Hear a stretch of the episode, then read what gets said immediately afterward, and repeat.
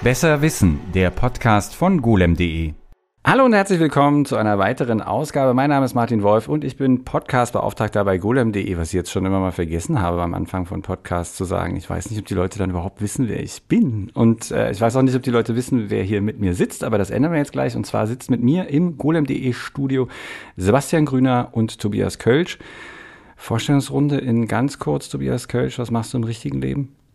Äh, ich bin bei golem.de zuständig für alles, was mit Mobile-Sachen zu tun hat, aber auch so Retro-Sachen und Gadgets. Ja, so im Groben und Ganzen. Sebastian? Äh, ich mache so Open Source, Linux und Softwareentwicklung. Und wir sprechen heute über Xerox Park, ein sehr einflussreiches Unternehmen, ein sehr einflussreiches Projekt und Ihr guckt mich so fragend an. Ich ja, sehe in helle Ich warte, ich warte bis, das, bis das Wort traurig noch kommt, wenn man ja. sich so die Firmengeschichte und das, was, was hätte daraus äh, was hätte aus Xerox werden können. Ja, äh, wenn es was ordentliches gelernt hätte. ja, ich meine, Xerox war ja kein kleines Unternehmen, die waren ja durchaus auch erfolgreich, aber sie hätten halt einen ganz anderen Weg einschlagen können. Zumindest. Äh, der, ich glaube, die, die, die Gegenwart sehr verändert hätte. Dazu kommen wir noch. Ähm, wobei, falls jemanden Xerox selber, erzählt ihr nachher noch was zu Xerox selber, zu der Firma? Gut, dann können wir mal kurz mit einsteigen, oder? Also ich glaube, also, ja, Xerox ist, glaube ich, äh, Xerox oder Xerox, äh, glaube glaub ich auch in Deutschland oft gesagt, ähm, sind halt hauptsächlich bekannt für äh, Fotokopierer und Drucker. Das war so ihr Kernbusiness, also gegründet, das, ich weiß nicht, ob du da vielleicht auch noch, gegründet wurden sie schon 1906 äh, haben dann in 20er und 30er Jahren so Vervielfältigungsverfahren entwickelt und 1949 den ersten Fotokopierer vorgestellt. Und das im Englischsprachigen ist tatsächlich Xeroxing, also genau. ist das halt eben der Begriff geworden wie Richtig. Föhn bei uns hier zum genau, Föhnen. Genau, ist halt Fotokopieren und eine ja. Fotokopie ist, eine, ist ein Xerox, genau. Ähm, die haben äh, äh, in ihrer ganzen Firmengeschichte in den 60er, 70er, 80er Jahren immer im, im, im Fotokopierer- und Druckerbereich äh, das war so das, was bekannt war und worauf sie sich auch fokussiert haben, immer einige Meilensteine gehabt. Die haben 1977 einen Laserdrucker vorgestellt, der 120 Seiten pro Minute drucken konnte, schnellster Drucker der Welt. Ähm, 1983 kam Großformatdrucker, 1990 habe ich mir noch notiert, System für Digital Publishing, was das Print-on-Demand-System mehr oder weniger gestartet hat. Ähm, also die haben immer wieder äh, äh ja, bahnbrechende Produkte im Druck- und Fotokopiebereich. Genau, in, in, ihrem Kerngeschäft. Ja, und das, worüber wir heute aber reden, eigentlich auch woanders. Das so, aber, aber wir fangen. aber das ist, das ist so das, wofür man sie halt kennt. Okay, Xerox, da haben wir jetzt schon mal Xerox vorgestellt und ich gehe jetzt ganz woanders hin, nämlich nach 1945, weil wie üblich kommt der äh, Sebastian verdreht die Augen, äh, der historische Abriss. Ähm, ich, also vieles von dem, was ich jetzt sage, kommt aus einem Buch, was ich vor einer Weile mal gelesen habe, was ich auch nur empfehlen kann. Das heißt What the Dormouse Said. Das ist ähm, äh, bezieht sich auf einen Tobi, du weiß ich nicht, ähm, Jefferson Airplane. Du bist jemand, der alte Bands kennt. Die hatten einen Song 1967, der hieß White Rabbit.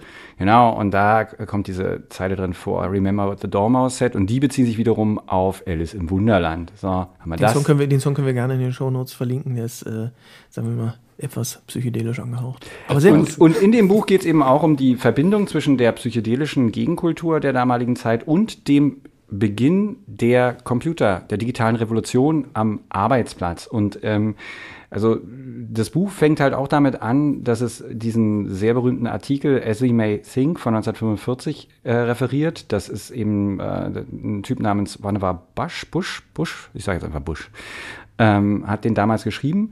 Und der hat vorausgesehen praktisch vieles von dem, was wir heute haben. Also der, äh, der hat das natürlich nicht so benannt. Wir hatten das auch schon mal in einem von den Podcasts, also äh, Hypertext, PC, Internet, Spracherkennung, Online-Enzyklopädien, das alles stand mehr oder minder in, also natürlich in anderen Worten in diesem Artikel. Und diesen Artikel hat ebenfalls jemand gelesen, der hieß Doug Engelbart.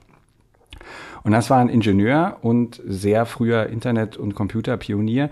Und der hat, also der war so, äh, das war, der war schon früh relativ krass, also der war ein Überflieger, kann man nicht anders sagen.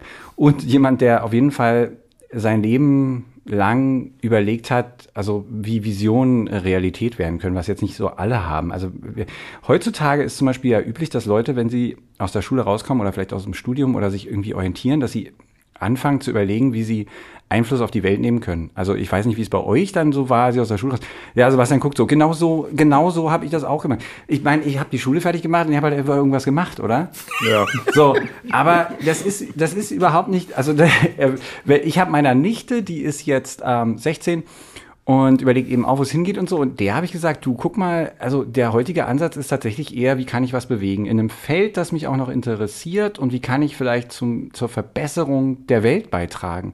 Und äh, Bush war jemand, der schon 1950 genau so gedacht hat. Der saß, der stand, äh, der war verlobt mit seiner damaligen Verlobten kurz vor der Hochzeit und hat überlegt, okay, ist es das? Also mache ich jetzt irgendeinen Job ähm, und, und äh, ja.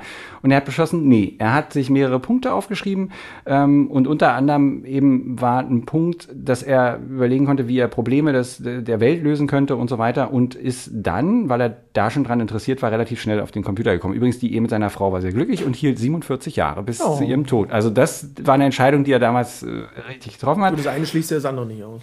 Überhaupt nicht. Ich wollte nur sagen, dass, dass das hört sich dann, das hört sich dann immer so an, als ob er stand halt vorm Altar und dachte sich, war das jetzt mein Leben? Also das ist wohl nicht so gewesen. Und er hatte eben diesen Artikel von, von Bush gelesen und war der Meinung, dass diese, diese Informations, diese neue Art mit Informationen umzugehen, sich mit Computern eben machen ließen. Aber das war natürlich weit vor irgendwas wie Personen, also Computern, die, die von, einfach von Personen so bedient werden konnten. Ähm, wie gut er so in seinen ähm, Sachen, die er gemacht hat, äh, war, äh, kann man daran sehen, dass seine Abschlussarbeit 1955 schon mal acht Patente hervorgebracht hat. 57 hat er bei Stanford Research Institute in Kalifornien angeheuert. Und auch da hat er irgendwie ein paar Dutzend Patente irgendwie hinterlassen. Also er war wirklich einfach ein, ein ziemlich krasser Typ, kann man ja noch sagen. Und er, dieses, das Institut und seine Arbeit hat halt Finanzierung durch die APA bekommen. Also auch die ist ja relativ bekannt, weil, ne, das ist, verbindet man immer mit dem, mit dem, mit der Erfindung oder mit dem, ja, mit dem Internet. Vorläufer mit, Genau, Internet. mit diesem Internet. Ähm, und also im, im Rahmen dieser, dieser Gelder, die er bekommen hat, oder mit diesen Ressourcen, die er hatte, hat er dann halt viele Dinge entwickelt, die dann später bei Xerox Park landeten. Ähm, wie das passiert ist, da komme ich gleich noch zu. Also er hat halt ähm, das, also ein sogenanntes Online-System NLS äh, entwickelt und hat das vorgestellt. Und da war zum Beispiel auch schon die Maus mit bei. Er hat tatsächlich 67 dann viel, viel später eigentlich oder einiges später erst das Patent angemeldet, hat aber nie Geld dafür bekommen, weil ähm, Apple angeblich das Patent dann für 40.000 Dollar gekauft hat. Äh, wollen wir kurz mal erklären, was immer dieses Park ist? Wollen wir das einmal kurz äh, ansprechen? Ja, genau. Das Palo Alto Research Center. Ja. Ähm, genau, also du hast ja schon das Stanford Research ähm, erwähnt und das ist ja auch da in der Nähe. Ähm, genau, und das Park ist einfach so eine, naja, Research and Development Abteilung gewesen von Xerox. Also die haben sich irgendwann gedacht, so, hm, naja, wir verkaufen jetzt halt Drucker und wie geht es denn für das Unternehmen so die nächsten zwei, drei Jahrzehnte weiter? Lass mal Forschung machen und gucken, was da so in der IT funktioniert.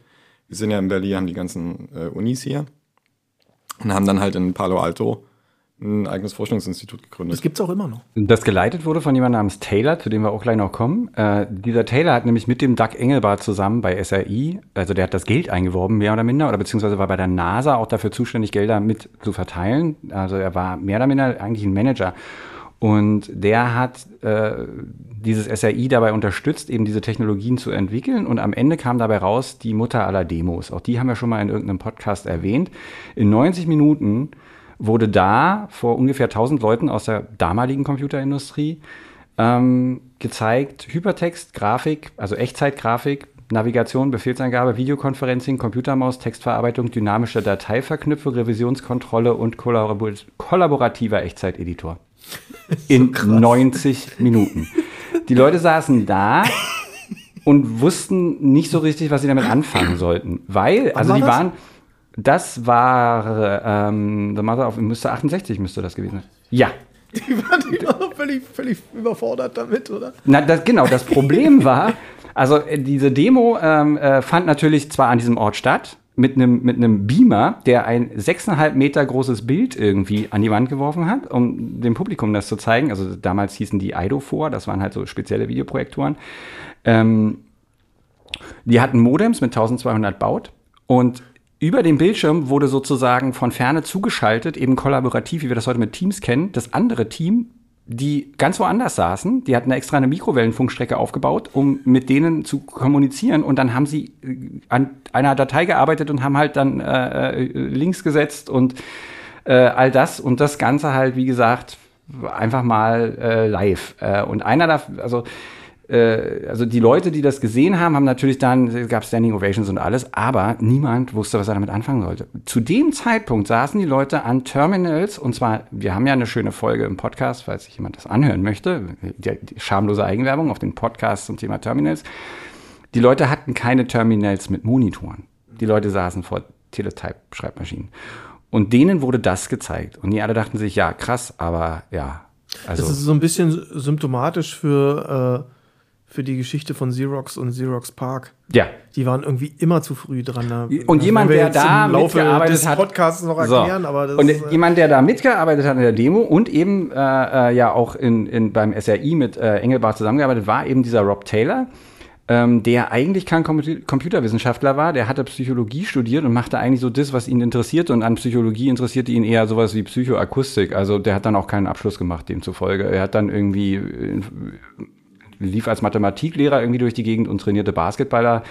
Und äh, um Geld an, äh, äh reinzuschaffen, hat er aber Ingenieursjobs bei Flugzeugherstellern unter anderem gemacht und ist dadurch zur NASA gekommen. Und weil Kennedy das Raumfahrtprogramm damals angestoßen hat, gab es halt Finanzierung. Und im Rahmen dessen kam er halt mit dem Engelbart zusammen und man traf sich eben an diesem SRI.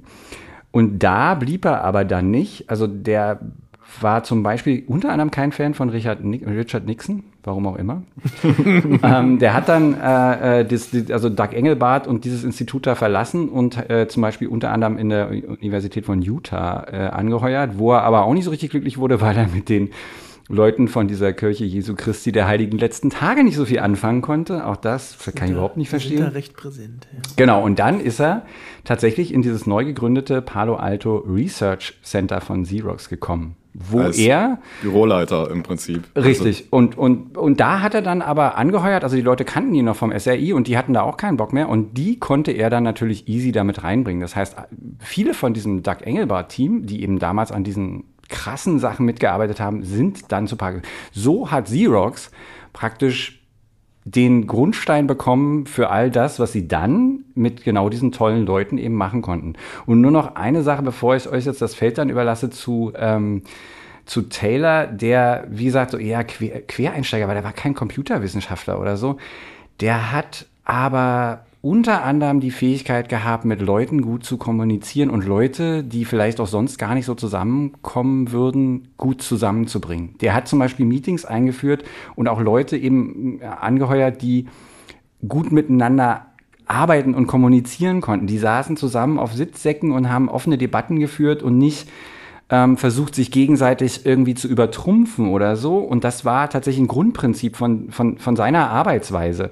Und wie sehr die Leute das mochten, kann man daran sehen, dass er irgendwann äh, ihn die Geschäftszeitung von Sirus da raushaben wollte und tatsächlich ähm, dass eine, eine Petition von den Mitarbeitenden gab, den nicht zu ersetzen durch jemanden, der Physiker war, der halt technisch total krass wahrscheinlich war, aber eben ja, also die, also dieses, dieses Klima, was halt wichtig war für die Leute, um diese Entwicklung zu, äh, äh, zu machen, das hat der halt äh, ja äh, wesentlich geprägt. Naja, und am Ende ist er bei Digital Equipment Corporation gelandet. Bis 96 hat er da gearbeitet und dann hat er sich zurückgezogen und hat aber noch ähm, das, die, den, den, den, den Anfang des Internets erlebt, 96. Ähm, nee, 2000 hat er, hat er zwei Sachen ausgemacht, bevor er gestorben ist. Irgendwie, das eine ist halt Kontrolle und Zugang, also das eine ist Kontrolle und das andere ist Zugang, nämlich Kontrolle darüber, welche Inhalte irgendwie äh, wie im Internet dann plötzlich landen. Und das zweite Zugang, dass alle eigentlich aber auch da reinkommen müssen. Also ja, ist Zeit seines Lebens war der halt eine sehr einflussreiche Figur. Hat auch irgendwie tausend danach, jetzt sind Dinge nach ihm benannt worden und alles. Aber ja, so kam es zu erstmal dem, dass die überhaupt so anfangen konnten, weil sowas entsteht ja auch nicht aus dem Nichts. dieses Xerox äh, Research Center. Man kann ja nicht einfach irgendjemanden irgendwie äh, auf der Straße anheuern und sagen, mach mal jetzt hier die Computer Auf Silicon Valley vielleicht schon. Oder? Inzwischen. Inzwischen. Ja, weil das halt auch diesen Ruf hat. Damals, das war ja auch so eine Hippie-Gegend. Ja ne? Also, auch. Ja, ja? Also, ich meine, die Idee war ja tatsächlich, dass du in Stanford eine naturwissenschaftliche Uni hast. Äh, die NASA war da, ähm, so diese ganzen, naja, Luft-Raumfahrtprogramme, die halt irgendwie diesen militärischen Komplex in den USA finanzieren und irgendwie da Teil davon sind, die sind ja damals alle schon im Valley gewesen. Ähm, und naja, wenn du da anfangen wolltest, hast du halt in Stanford studiert. So, und naja, aus dieser, naja, Melange. Ja, Gemengelage. Gemengelage ähm, ist ja dann auch das Park entstanden. Und also das Spannende daran ist ja, also das ist jetzt Ende der äh, 60er, beziehungsweise das Park ist dann 1970 gegründet worden. Ja. Und das ist jetzt über 50 Jahre her.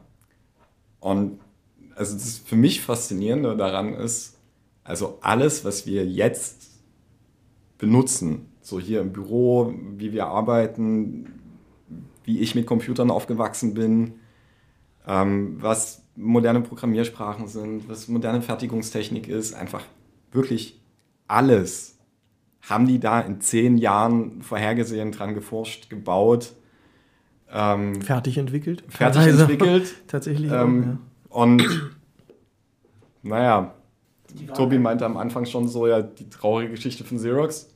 Die haben halt einfach nicht geschafft, irgendwas davon zu kommerzialisieren, außer halt den Laserdrucker. Du, vielleicht ist das aber auch gar nicht so schlecht, weil, weil ähm, die Verteilung dieser Sachen auf verschiedene Leute, also ich, ich habe auch immer diese Sichtweise gehabt, ne, so dieses, ach ja, und so schade und so. Ich meine, komm, Xerox war jetzt kein armes Unternehmen, das hat, also auf lange Sicht, ähm, äh, sicherlich wäre das wahrscheinlich hätten die alles beherrschen können oder irgendwas. Aber vielleicht wäre das auch gar keine so schöne Vision gewesen. Vielleicht ist es ganz gut, dass es nicht so gekommen vielleicht ist. Vielleicht sagen wir erstmal, ja. mal, fassen wir mal kurz zusammen, was die alles äh, gemacht haben. fassen wir mal kurz. so, dieser Podcast neigt sich dem Ende. ja, ähm, leg los, Sebastian. Naja, also, äh, was der Grund ist, warum wir den Podcast auch jetzt aufnehmen, warum ich das quasi jetzt als Termin vorgeschlagen habe, ist der Xerox Alto. Ähm, also für die Menschen da draußen, die das noch nicht gehört haben, aber irgendwann mal vor einem Rechner saßen, äh, das halt nur 73. Also wir hatten eine Eingabetastatur, das, was wir heute so als Tower nennen würden, also eine, eine Basisstation, Workstation. Ähm, die Tastatur, eine Maus mit drei Knöpfen, einen Monitor äh, als Displayanzeige.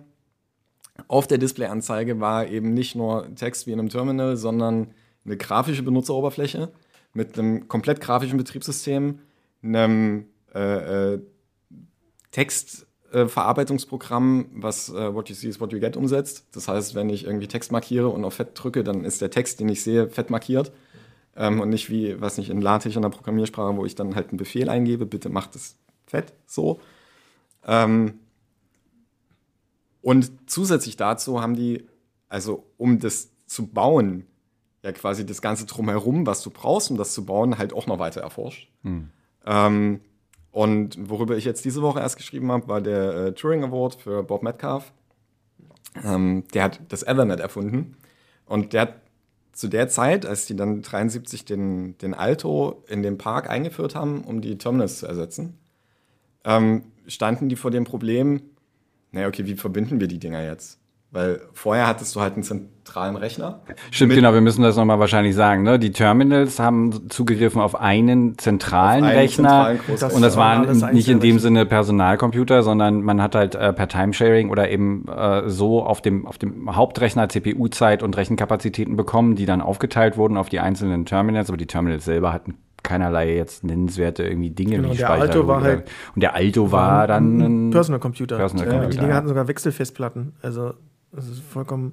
Genau. Und, und genau, und also äh, den, äh, Metcalf stand dann halt vor dem Problem, okay, wie verbinden wir den Kram einfach, weil so eine Terminal-Leitung, die musste ja nicht viel können, die musste nur Text hin und her schicken.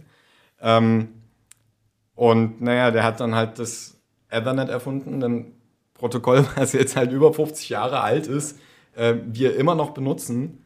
Ähm, der, der erste Aufbau, den die dann gemacht haben, hatte schon über 100 Knoten.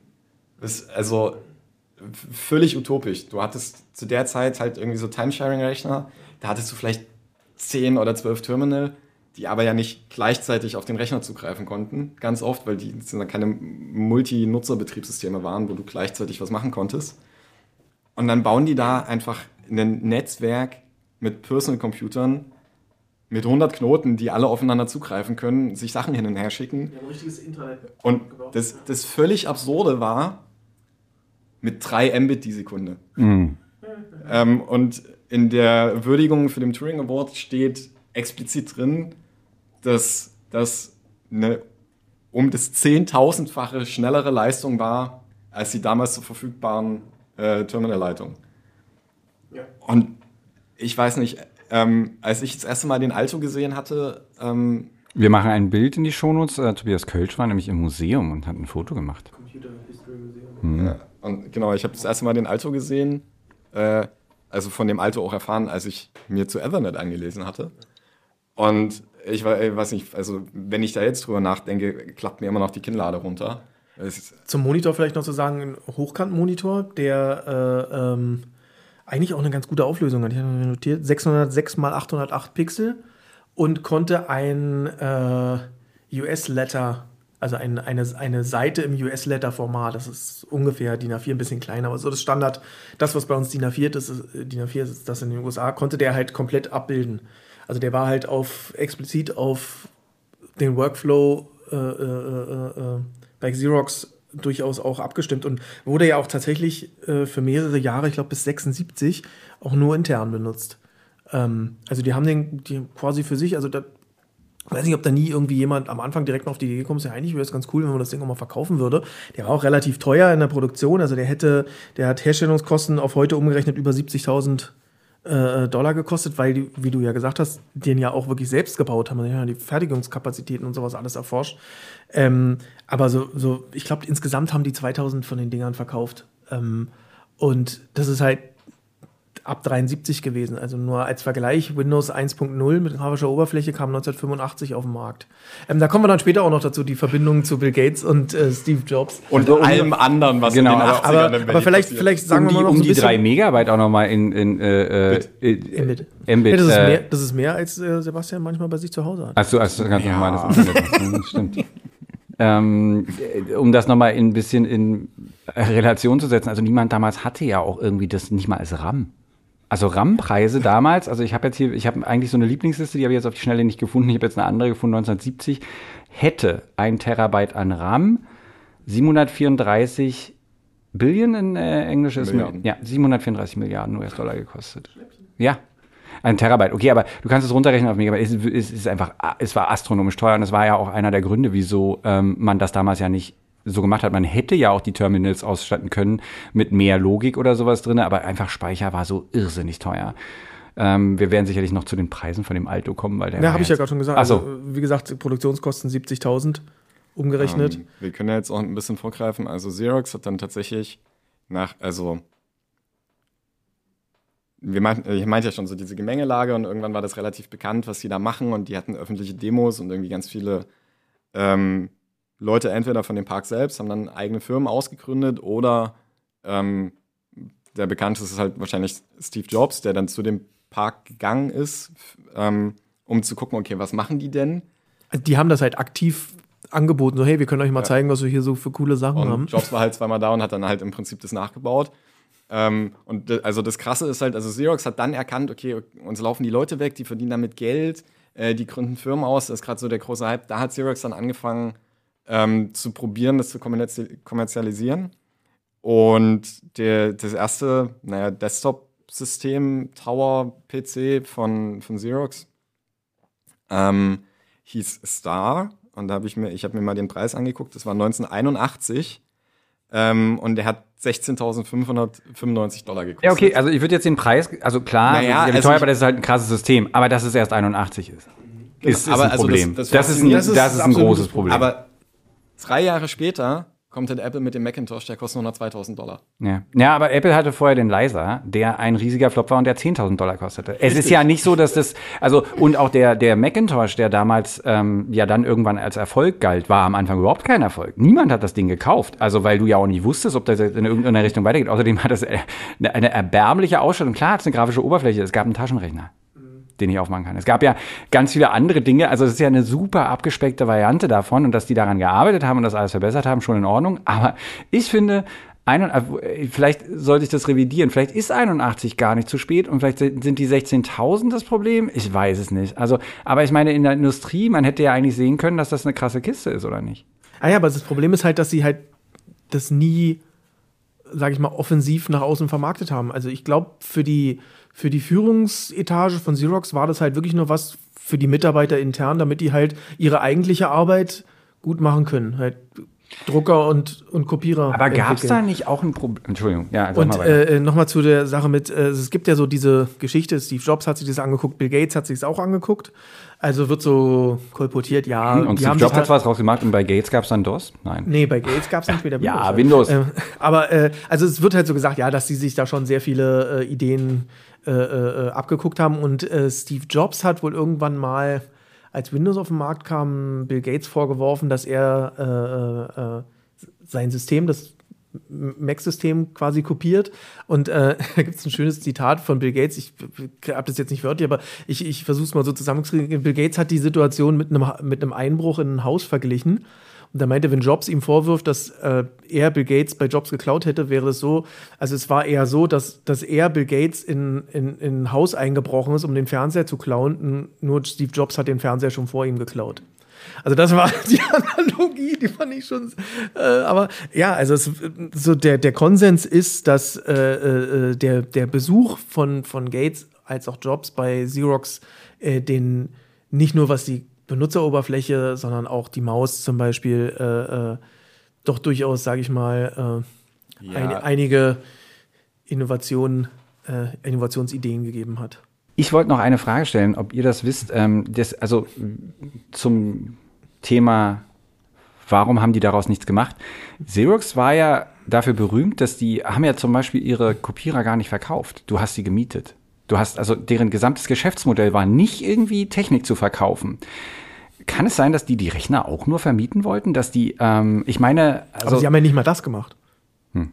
Ja, also, am, äh, genau, also, also hätten sie das gemacht, dann hätte sich daraus ja was entwickeln können. Aber äh, so wie ich das so in der Nachschau sehe, war das, äh, mir kommt es so vor, als ob das halt wirklich nie irgendwie ein Thema war. Naja, also ähm, zumindest der Alto war halt nie kommerziell ja. Also das war halt, okay, wir forschen da an irgendeinem Projekt und lass mal gucken, was und ob man davon vielleicht machen kann. Wie ich ja schon meinte, also ähm, der, der Xerox Star, der dann Anfang der 80er kam, der war als kommerzielles Produkt gedacht.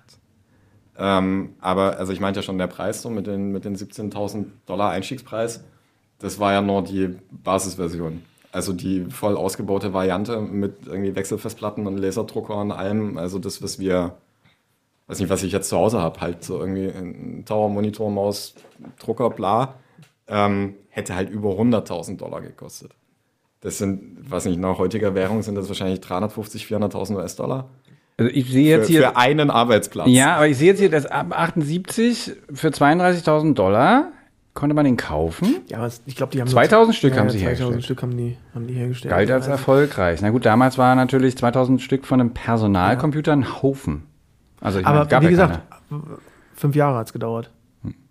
bis sie das gebraucht haben. Also es ist halt tatsächlich so, dass, äh, äh, da wirst du jetzt wahrscheinlich gleich noch was zu sagen, Sebastian, äh, dass die erfolgreichen Produkte, die im, im Xerox Park entworfen wurden, äh, sind alle nur erfolgreich geworden, weil Leute den Park verlassen haben und ein eigenes Unternehmen gegründet haben. Das ist äh, den schon erwähnten Robert Metcalf mit 3Com und, und Ethernet. John Warnock hat Adobe gegründet. Ähm, Eric Schmidt war auch äh, äh, äh, im Park, der hatte jetzt aber nicht irgendwie, ist jetzt nicht explizit gegangen, rausgegangen, um irgendwas zu gründen, aber halt Mitbegründer von Google. Äh, nur so eine Dimension zu kriegen, was da, äh, also wie hat der Sebastian am Eingang schon, äh, schon erwähnt, die ganzen erfolgreichen Produkte sind alle nur durch, dadurch entstanden, dass die Leute halt gegangen sind und selbst was daraus gemacht haben. Ja, wir haben ja schon irgendwie ähm, Gates und Jobs erwähnt und vor allem, also der Chefentwickler von Windows 1.0 hat vorher wo gearbeitet? Am Park. Der Erfinder von Microsoft Word hat vorher wo gearbeitet? Am Park, so. Ähm, und ja, bei Adobe so, wo ist äh, PostScript und quasi alles von dem, was Adobe groß gemacht hat, erfunden worden äh, von Warnock und seinen Kollegen am Park. So. Und diese Konzentration an, an was, du, was du ganz am Anfang gesagt hast, diese Konzentration an Sachen, die wir heute für selbstverständlich aufnehmen und die ein Teil unseres Arbeitsalltags sind oder des, des Alltags von fast jedem Computernutzer, haben halt in irgendeiner Weise entweder direkten Ursprung am Park oder haben irgendwie mit irgendjemandem zu tun, der zumindest mal irgendwie am Park gewesen ist. Es ist schon, schon, schon, schon wirklich auffällig, was für einen Einfluss das Zu, zu das sehr Ding großen hatte. Teilen, ja. ja. Ähm, Laptop. Genau. ja, genau. Wir. Was wir noch nicht erwähnt haben, ist das äh, Dinnerbook, Dynabook. Dynabook. Ähm, das gibt es als Marke ja jetzt noch. Und ich weiß nicht, das hatte Toshiba mal. Ja. Ähm, ich ich glaube, mittlerweile ist es ausgegründet. Ähm, genau, der, der Name ähm, Dynabook stammt vom Erfinder des Laptops, Alan Kay. Ähm, und der Name ist aus dem Jahr 1972 vom Park. Martin, ja, ich wollte gerade fragen, Martin sollte raten, wo er gearbeitet hat, aber jetzt hast du es schon, schon verraten, Mann.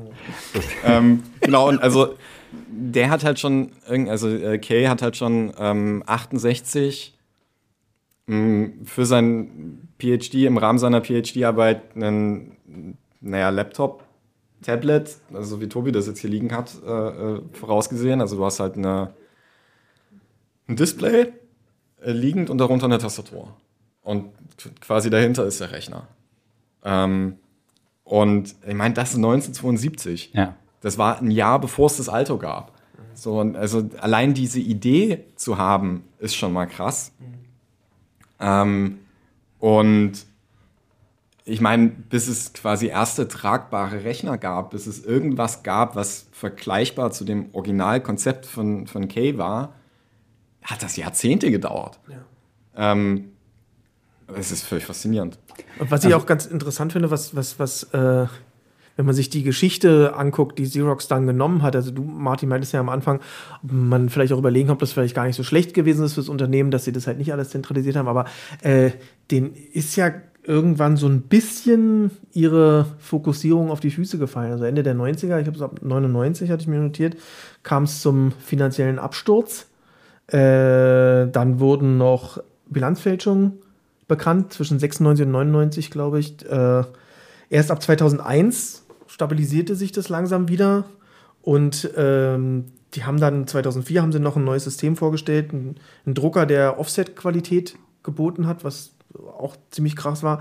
2016 wurden sie dann, haben sie sich dann aufgeteilt in die Drucker-Kopierer-Sparte und in die Business Process Outsourcing Sparte, was auch immer das ist. Äh, also sie haben die Druckersparte ausgelagert und die Druckersparte wurde dann 2018 von Fujifilm übernommen. Also, ähm, und da ist jetzt halt so der, der, so in der Nachschau habe ich mich jetzt gefragt, was wäre, wenn gewesen? Also, was wäre, wenn Robert Metcalf nicht 3Com gegründet hätte und ähm, Ethernet ausgegründet hätte, sondern das innerhalb von Xerox gemacht hätte. Was wäre, wenn wir jetzt nicht mit Adobe Photoshop, sondern mit Xerox Photoshop arbeiten würden? Ähm, also das, das kann man ja, kann man ja durchaus mal durchspinnen. Also naja, und von einem, hattest, von einem Sebastian hatte, glaube ich, vorhin ein Zitat gesagt. Wer, wer, wer äh, das war von Jobs. Genau. Äh, der meinte, dass ähm, Xerox das IBM der 90er und Microsoft der 90er hätte werden sollen oder können. Ähm, wahrscheinlich auch das Apple der 90er und das Adobe der 90er und das Intel der 90er und das, äh, ja, alle Firmen, die es sonst so gab, der 90er. Äh, von, von Hardware zu Software. Mir Aber Martin, du hattest das am Anfang schon erwähnt. Also ich glaube, die hatten tatsächlich auch, also wenn sie das hätten ausgründen wollen, also irg oder irgendwie kommerzialisieren wollen, hätten sie so dieses klassische IBM-Problem gehabt. Mhm. Das ist halt einfach so ein riesengroßer, schwerer äh, Koloss von, also komplett durch den Stack durch, glaube ich nicht, dass eine Firma in der Lage gewesen wäre, das zu also durchzuziehen. Nee, also einerseits wegen den Ressourcen und andererseits auch, weil du dir, also weil dieses, das, das du mit anderen, also so komisch das auch klingt, aber dass es so einen Wettbewerb auch gibt zwischen den, den Leuten, die halt dann anfangen, von null aus der Garage irgendwas zu machen, was ja dann passiert ist, zum Beispiel bei Apple oder so, das kannst du halt in einer großen Firma nicht so machen und die haben halt einen ganz anderen Geist, der dahinter steckt und kriegen andere Leute ran, die ebenfalls vielleicht jung sind und das und das. Und wenn du aber einen Konzern hast, diesen Spirit oder das so aufrecht zu erhalten und das dann alles ähm, äh, sozusagen auch in, in, in richtige Produkte zu verwandeln, die dann auch immer kontinuierlich verbessert werden müssen. Das darf man ja auch nicht vergessen. Also auch gerade diese Computer, ich habe jetzt gerade wieder durch mehrere Sachen durcheinander gebracht, ist mir aufgefallen. Also der Alto war ja der erste, das war der, der wirklich so die, die, die absolute Grundlage. Der Star war ja ein richtiges Produkt, ne? Aber das waren ja jetzt auch keine super Rechner im heutigen Sinne. Die haben total viel vorweggenommen, die waren aber trotzdem nicht so schnell oder so snappy oder irgendwie cool, wie wir das heute irgendwie sehen. Und das ist jetzt vielleicht dann auch nicht das, was die Leute dann unbedingt wollten. Vielleicht war es dann auch total für viele Leute eben auch in Ordnung, einen langsamen, äh, Quatsch, einen, einen vielleicht schnelleren, aber eben, äh, ich sage jetzt mal, grafisch abgespeckten Rechner zu haben, mit dem sie ganz normal arbeiten können. Und die brauchen können. vielleicht kein, kein, kein What you see is what you get. Naja, aber das, das musst Problem, du ja alles dann parallel machen, ja, weißt aber du? Das, das Problem ist halt, dass Xerox das halt so gar nicht genutzt. Also man könnte jetzt auch immer sagen, okay, wenn sie jetzt, wenn man jetzt dieses Argument nimmt, ja, das lässt sich alles so schwierig in einem Unternehmen machen, selbst wenn sie einfach nur Ethernet lizenziert hätten an ja. ein anderes Unternehmen oder die Technik, die hinter, äh, äh, hinter dem steht, was, was Adobe dann gemacht hat. Wenn sie das einfach nur lizenziert hätten, äh, das hätten sie ja gar nicht alles in-house machen müssen. Ähm, sie hätten, sie hätten Mitte der 70er hätten sie ja äh, sagen können, okay, ja, der, der Alto, der ist jetzt vielleicht auch ein bisschen krass, dann bringen wir eine abgespecktere Version raus. Vielleicht mit einem mit einem mit einem mit einer Benutzeroberfläche, die jetzt vielleicht doch eher grafisch oder sowas, das haben sie halt auch nicht gemacht. Aber ich, ich zitiere, also ich, äh, äh, unser Kollege Martin äh, Böckmann, der Hardware-Redakteur, ja, hat mir neulich erzählt, was äh, hätte, hätte Fahrradkette auf Schweizerisch heißt. Chetti, chetti, filo, chetti.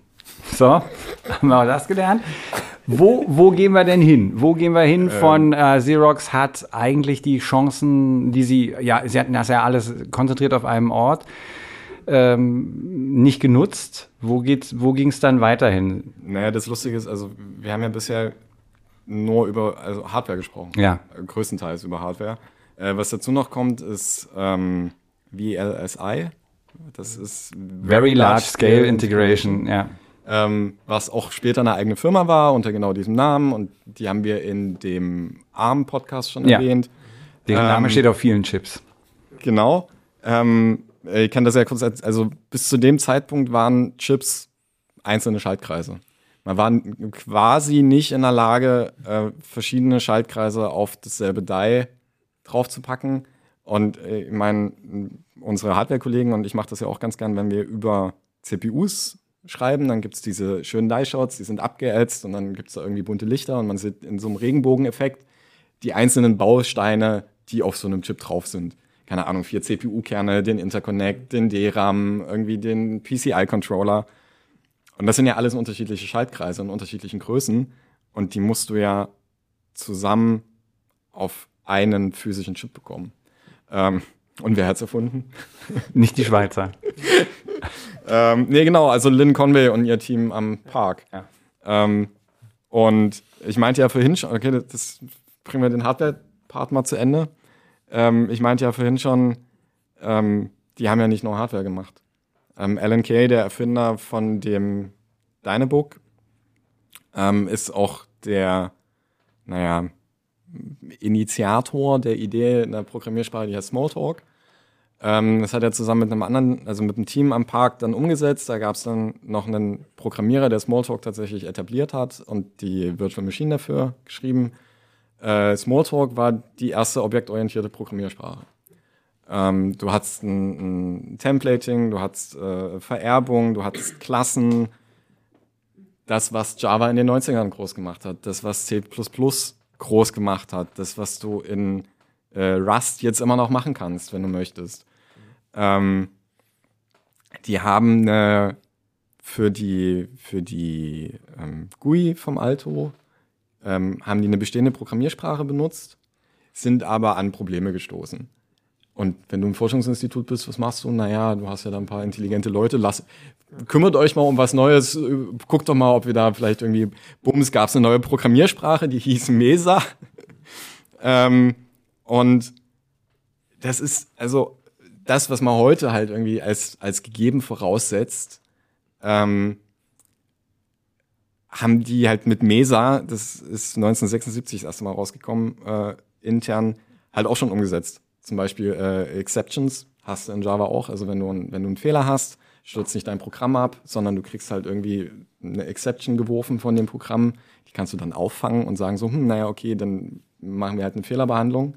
Das ging vorher nicht. Dein Programm ist halt einfach abgestürzt, booms. So haben die am Park erfunden. Ähm, eine, eine Thread-Synchronisation. Also für allein die Idee, dass du auf einem einzigen CPU-Kern eine Nebenläufigkeit äh, implementieren kannst, dass du mehrere Threads auf dem CPU-Kern laufen lassen kannst. Durch Multitasking. Eine Art Multitasking mhm. in deinem Programm.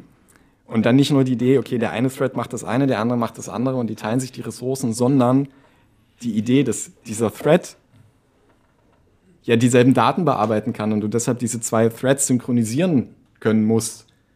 Und das passiert nicht in Assembler, sondern das passiert halt durch den Compiler deiner Programmiersprache. Das ist du so, musst das nicht implementieren pro Programm und immer gucken, dass das alles dann auch genau. läuft, sondern du hast halt ein übergeordnetes Prinzip, das ja. dir ermöglicht, genau das zu machen, ja. ohne dich dabei äh, tierisch aus dem Fenster und zu hängen. Ich meine, das ist irgendwie 76. Ja. So, und die, die, so und ja, von, von äh, PostScript, beziehungsweise dem Vorläufer von PostScript hatten wir ja schon gesprochen. Ähm, Superpaint. Grafikprogramm. Grafikprogramm, ja, Superpaint. Unter also, anderem ähm, dran mitgearbeitet jemand, der ähm, LV Ray Smith hieß. Kleine Firma danach gegründet, Pixar. Das, Ach, so, ja. ja. Mhm. Kleines Mittelständisches. Äh, finanziert von Steve Jobs. Unter anderem, ja, tatsächlich. Ähm, ja. Und genau das, äh, was ich tatsächlich jetzt in der Recherche noch äh, rausgefunden hatte, was ich nicht wusste, was ich auch extrem spannend fand, war, ähm, dass für auch für Smalltalk ähm, ein Architekturkonzept für Programme entwickelt wurde, das heißt Model View Controller. Das heißt, du hast ein, ein also das, was du siehst, ist der View. Äh, du hast einen Controller, der steuert alles äh, an, an Logik und du hast halt das dahinterstehende abstrakte Modell von, wie sortiere ich Daten und so. Ähm, und das sind halt drei verschiedene Dinge, die du aufeinander abstimmst.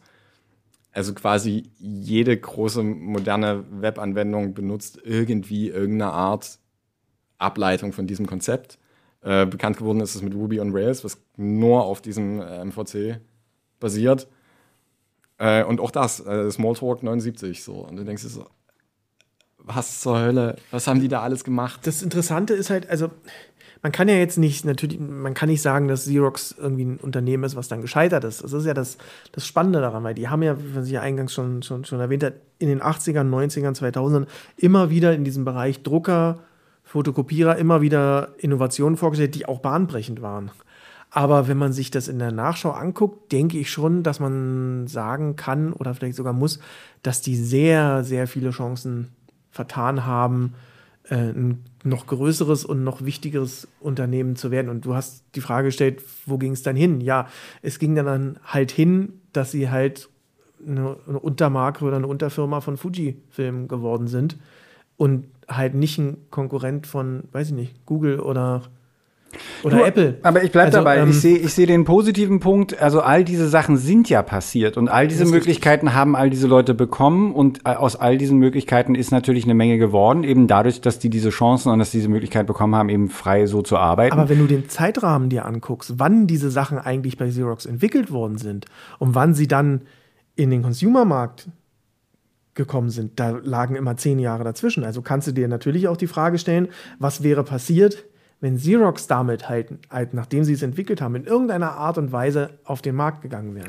Ich glaube, dass wo die, wären wir dann jetzt? Ja, aber also, ich glaube, diese, diese äh, technologischen, also dass du diese Massen erreichst und alles, was wir jetzt haben, ist ja nur deswegen so spottebillig äh, jedes Telefon, weil halt einfach davon, also weil, weil diese Econom äh, Economics of Scale irgendwie wirken. Und ich bin mir nicht sicher, ob man das damals hätte machen können. Aus dem Grund schon einfach, weil einfach die Komponenten damals noch, also die, die, die also diese Herstellung, ne, also schnellere Computer bauen schnellere Computer und du kannst aber nur immer so viel machen, wie du machen kannst. Also äh, da kannst du dann wieder die Henne-Ei-Frage stellen. Also äh, ab wann wurde es denn notwendig, dass diese Chip-Entwicklung Fahrt aufgenommen hat?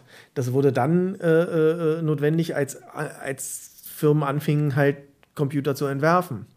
Und da kannst du dann wieder die Frage stellen, was wäre passiert, wenn es zehn Jahre früher gewesen wäre. Hätte, hätte sozusagen, hätten früher. damalige Rechner eben diese An Leistungsanforderungen schon eben nach oben geschraubt durch Richtig. die grafischen Benutzer. Also das ist ich kann mir vorstellen, dass viele Leute da auch da sehr alles, dagegen waren, dass das man grafische Benutzer auch heute das, noch. Aber das ist natürlich alles, das ist natürlich alles so ein bisschen schauen in die Kristallkugel, aber ich finde es halt eine interessante, interessante Frage, weil es halt äh, äh, halt wirklich große Auswirkungen hätte haben können.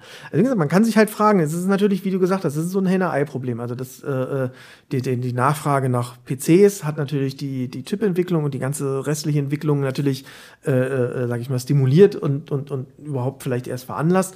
Aber wie gesagt, dann kann man sich halt fragen, wenn Xerox 1975 gesagt hätte, okay, wir bringen eine, eine wirkliche Personal Computer Variante für zu Hause von unserem Alto Hätten, raus. Preislich wäre das absurd gewesen. Wie gesagt, Speicher und alle Komponenten wären auch trotzdem damals. Die, die 75 vielleicht, aber wenn sie 75 angefangen hätten, überleg, wie schnell das im, in den 80ern ging.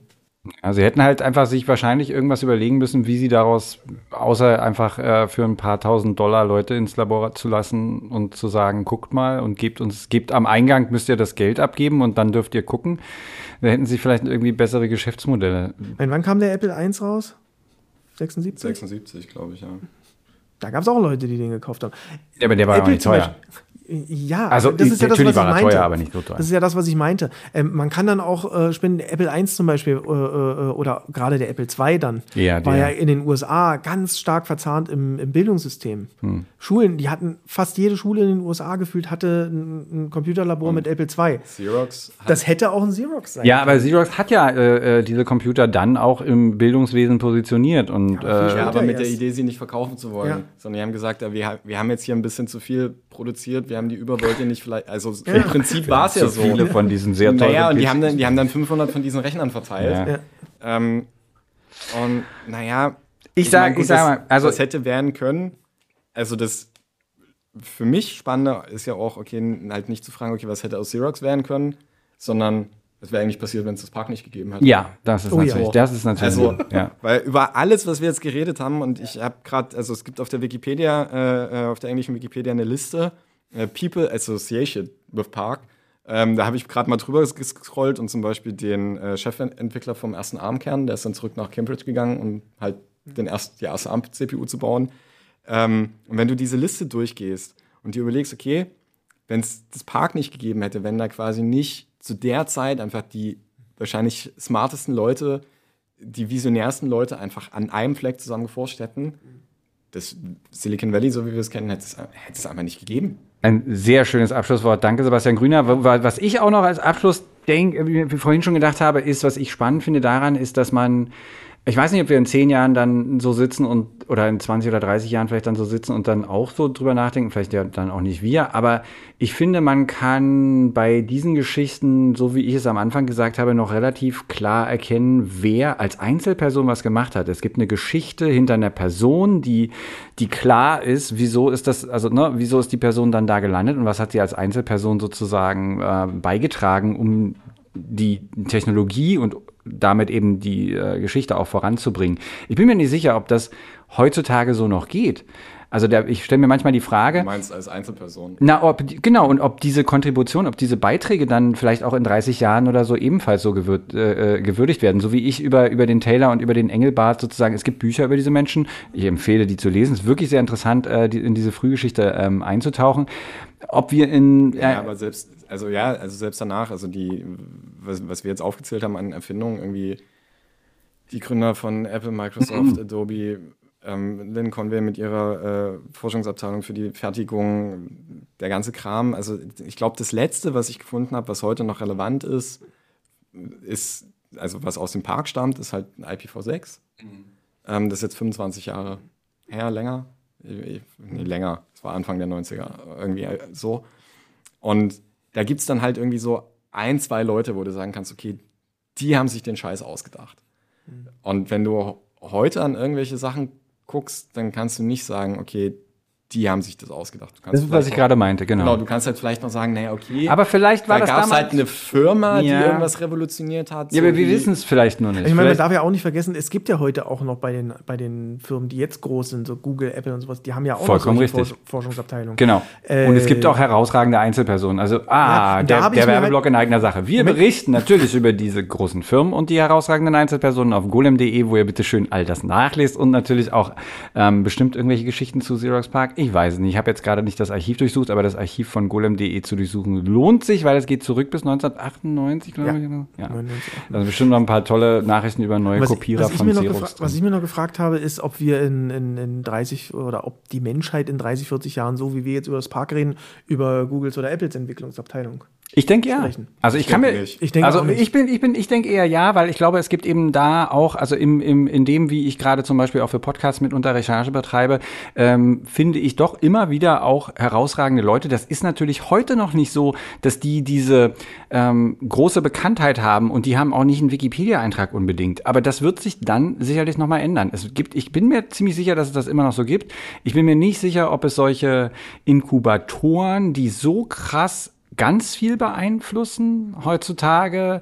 Noch gibt klar, haben die großen Unternehmen ihre eigenen Inkubatoren und werden, also da kommen ja auch äh, äh, Dinge her, aber dass es so ein singuläres Ding gibt, ne, was eine Firma hat, wo alles dann plötzlich äh, sich getroffen hat, ist, glaube ich, nicht mehr so der Fall, schon allein deshalb, weil die Leute, diese smarten Leute eben einfach viele Möglichkeiten haben, Anlaufpunkte haben an den Universitäten. Und, und damals war das eben, eben ja nicht so, ne? Also man musste ja erstmal dorthin finden auch. Ja, also ich glaube, ein großes Problem, was mir gerade noch einfällt heutzutage, ist halt auch einfach das, also der Vorteil des Parks war ja, dass Xerox gesagt hat, ja, macht mal. Mhm. So. Ähm, heute haben diese ganzen Firmen, die halt Milliarden wert sind, halt Aktionäre und Venture Capital halt im Rücken, ähm, was jetzt bei der Entlassungswelle bei Google hat es zum Beispiel dazu geführt, dass das gesamte Fuchsia-Entwicklungsteam einfach rausgeschmissen worden ist. Ja, oder Beispiel und, von Mozilla damals, ne? Die, die, äh, die, ja, Abteilung also der Sprachforschung und alles. Ja, also irgendwie quasi die, das erste wirklich greifbare, sinnvolle neue Projekte, ein Betriebssystem wirklich von Grund auf neu aufzubauen. Mit Geld, mit einem Team von mehreren hundert Leuten, mit einer neuen Idee, mit wirklich smarten People, ist halt komplett geäxt worden. So. Und naja, ich weiß nicht, das, die nächst jüngeren Neuerungen dazu sind halt Linux und Windows NT. Das ist jetzt halt auch aber schon Sebastian, eine Weile her. Sebastian. So, aber ich meine halt, so dieser wirtschaftliche Druck den gab es damals auch. Und ich bin mir der, sicher. Beim ich, Parks halt ich, nicht. also pass auf, ich meine, wir können uns nicht drauf festnageln lassen, weil wer weiß, ähm, ob wir dann alle hier noch so zusammensitzen. Aber es kann doch durchaus sein, dass in 30 Jahren dann äh, Leute in so einem Podcast sitzen, liebe Zuhörenden und Zuhörende, äh, auch dann zuhören natürlich so einem Podcast. Und da wird dann gesagt, damals hat Google diese Fuchsia-Abteilung geschaffen. Und daraus ist entstanden das Betriebssystem Foxia, dass äh, diese Leute und äh, also ich würde das nicht ausschließen. Ich würde ich würd einfach sagen, äh, wir hören uns alle in 30 Jahren zu Besser ja, wissen Folge 9000. Liebe, äh, liebe Leute draußen. Bis dahin werden wir noch, äh, werden wir noch äh, mindestens 8950 weitere großartige Folgen produzieren. Ich glaube, wir sind inzwischen bei Folge 30 oder so. Ist gar nicht so schlecht für diesen Podcast. Ähm, dieses Jubiläum feiern wir damit, dass wir nochmal darauf hinweisen, dass Anregungen zu Themen und Kritik und natürlich auch ähm, positives Feedback äh, willkommen sind an podcast.golem.de. Ja, und, und, es folgt eine 30-minütige Clipshow mit den besten Momenten aus allen bisherigen Die Martin Podcasts. Wolf zusammenschneidet in seiner Freizeit. Scherz, nein, ja, danke. Ahnung. Nein, ähm, wird nicht passieren. Ähm, ja, danke euch und danke fürs Zuhören. Bis zum nächsten Mal. Tschüss. Ciao.